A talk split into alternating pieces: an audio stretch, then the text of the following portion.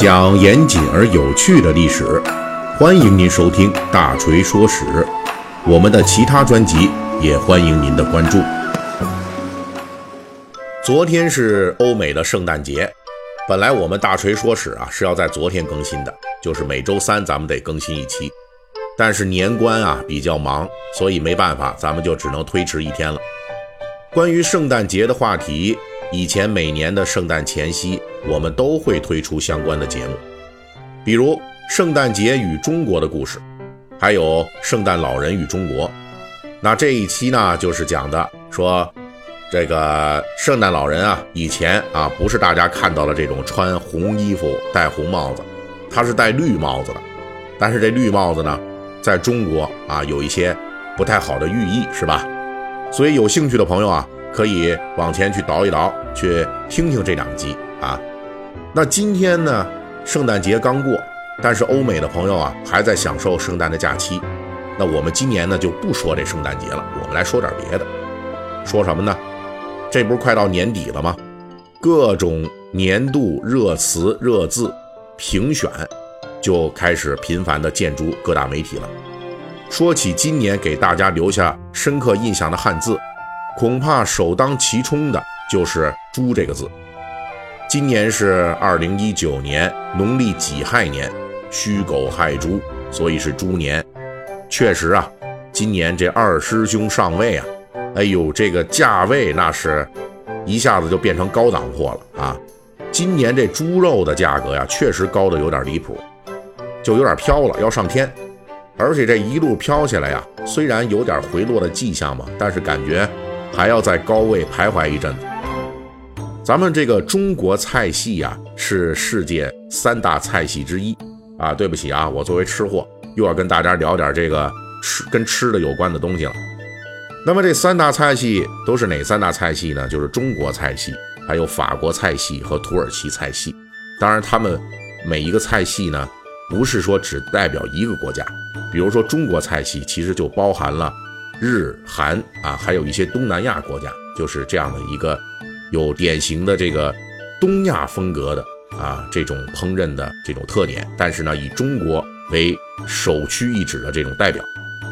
那么中国菜系其实一个显著的特点就是以猪肉作为主要的烹饪肉类，那这下可了不得了，哈哈！今年猪肉这么贵，想必大家这餐桌上吃饭的成本啊是明显提升了。最近这个不是要过年了吗？我这儿要囤点年货啊！这两天就买这个香肠啊，灌的香肠。我特别喜欢吃这四川的这种灌的香肠。哎，要一般的都是，哎，在这个农家呀买点这种老农养的这种土猪，然后呢自己来灌啊，用这个料腌好，特别好。但是今年都不好买了。哎呀，当然咱们大锤说史呢，这个。主要还是个讲史栏目啊，咱们就不做过多的这个关于物价方面的这种讨论了。我们本期要讲的呀，就是跟猪有关的一个历史故事啊。因为中国人啊，赋予这猪的角色实在是太丰富了，又是生肖，哎呀，又是这个主要的这种吃食。那除了说这个两点之外呢，它还成为了就是咱们这个中国话里面的这个骂人话。那它是怎么着就成为我们这个汉语里面的这个骂人话的呢？我们现在其实与这个猪有关的骂人话确实还挺多的，我就不列举了啊，因为咱们不做这脏话普及啊，咱这节目里边要是有脏话的话，估计连审核都过不了。不过要说起猪这个名字成为骂人话，那这里边的这故事啊，确实还是历史比较悠久，而且一波三折。根据目前发现的文献，我国先民大约是在两千多年前的春秋时代就已经发明用猪来骂人了。比如《左传》里边就有不少例子。我们最近啊推出了一个 VIP 专属的这个专辑，叫做《历史名人的 A B 面》。最近一期呢就讲到了春秋时代的第一妖女夏姬。那她的具体故事啊，我在这儿就不讲了，有兴趣的朋友可以去听一下。我为什么要提他呢？就提一个这个夏姬呢？因为我国历史上最早的用猪骂人的话，就跟夏姬也有一定关系。这就是当时夏姬就嫁给他情感生活中的第十个男人，就乌尘。嫁了他之后，就给他生了一个女儿。这个女儿长大之后啊，哎呦，就继承了夏姬的这个基因啊，也是特别漂亮，绝世美丽。晋国有个名臣叫叔向，就看中了人家的美貌，就想娶她。结果叔向他妈就跳出来反对，就说了一大堆红颜祸水的历史教训，其中就提到了，说上古尧舜时代，当时担任乐政的后魁就娶了有乃氏的美女玄妻，结果这个大美女啊就是个大祸水，生下来的儿子伯封那是个大坏蛋，贪婪无厌，非常残暴，最终就导致后魁这一脉家族。后来就都被人给灭了。在《左传》中，书相他妈就用了一个词来描述伯封的这种坏的程度。他说：“伯封这个人啊，有屎心。屎这个字就是这个海豚的豚啊，把左半边给去掉，就是这个字。那这个字从甲骨文时代出现，它就是一个象形字，就是用来指猪的。也就是说呀，春秋时代的古人。”如果要形容一个人贪婪残暴，那用的骂人话就是说这个人长了猪心啊，你的心跟猪一样。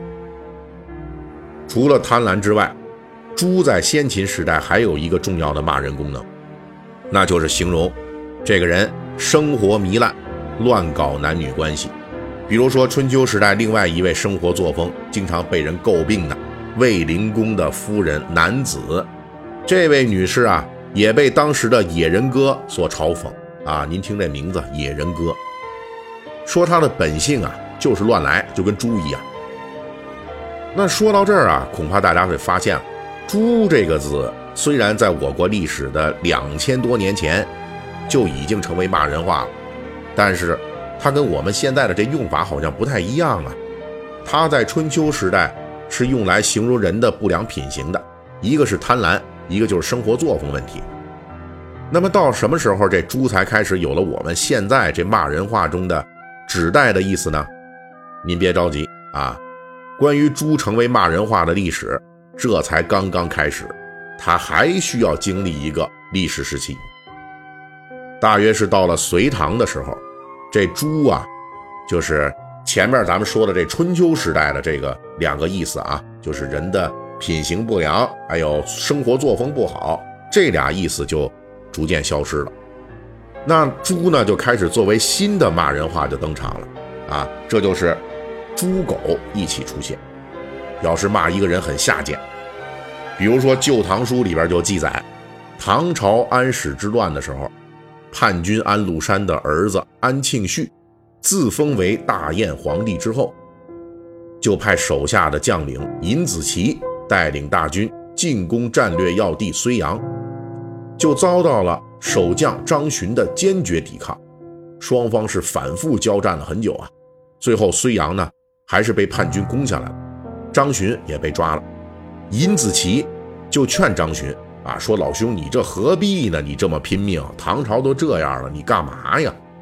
张巡就回骂他说：“我守城是为了君父而死。”而你这家伙投靠逆贼，就是猪狗一样的贱人，你肯定没有好下场。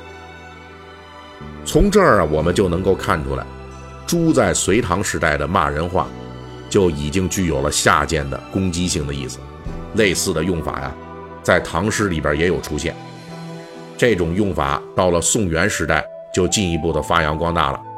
比如说，在这《水浒传》里边，武松。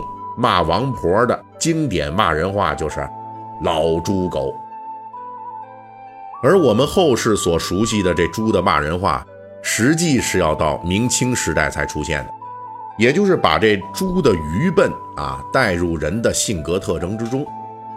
而在这个过程中，猪在先秦时代的用法已经差不多从民间俗语中消失了，而下贱的这种攻击性的用法，则经历了隋唐。至宋元的广泛使用之后，也开始退居二线。从此，愚笨就成了猪这个骂人话的主力功能。这就是语言的民间进化历程。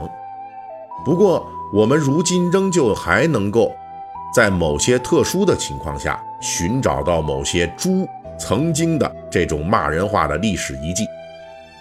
比如说，在古典名著《西游记》中，这猪八戒啊，除了愚笨之外，他还有一个重要特征，就是好色呀。这二师兄好色。从这个角度来说，这两千多年前的猪的骂人话的用法，依旧是保留了它的某些基因。那最后呢，大锤也聊点这题外话啊。这猪这种动物，本身它真的很下贱吗？很愚钝吗？啊，其实呢，我觉得还是人一些主观认知的一些误解。啊，其实这猪啊，它还真不是这样。我给大家举些例子。首先，你们知道猪的智力水平怎么样吗？其实它的智力水平很高，有相关的科学研究就发现，猪的智力水平可以排在所有动物的前几名啊，甚至比咱们所喜爱的这个宠物猫啊、狗啊那都要高多了。第二呢，你们看这猪长得肥头大耳的，但是你们知道这猪的体脂率是多少吗？这体脂率啊，估计有一部分人。咱们听友不太清楚这个名词什么意思，就是说你这个体重里边有百分之多少是脂肪啊？比如说你是一个一百斤重的人，假如说你的体脂率是百分之二十五，那也就是说呢，你这身体里边有二十五斤就是脂肪。那这猪的体脂率有多少呢？大概是在百分之十五到二十之间，这个数字。是什么情况呢？我估计很多人类朋友都要羡慕了啊，因为基本上作为人来说，你要是平时能够管住嘴，就保持的好好的，经常呢有一些运动，你才能够说把你的体脂率啊保持到百分之二十以下。绝大部分人啊，基本这个体脂率都得在百分之二十以上，一般的可能得在百分之二十五。也就是说，这个猪啊，在一定程度上来讲。比咱们人还要健美。好，本期我们这个猪的故事就给大家讲到这里，感谢你们的收听。在这里呢，大锤还是要送上一个迟到的祝福，就是祝大家圣诞快乐，以及不久将来的这个新年快乐。如果你们喜欢我们的节目呢，可以微信搜索添加四四七九二五八零三一七八。让小助手拉您进入大锤的粉丝群，我们可以在那里一起愉快的交流。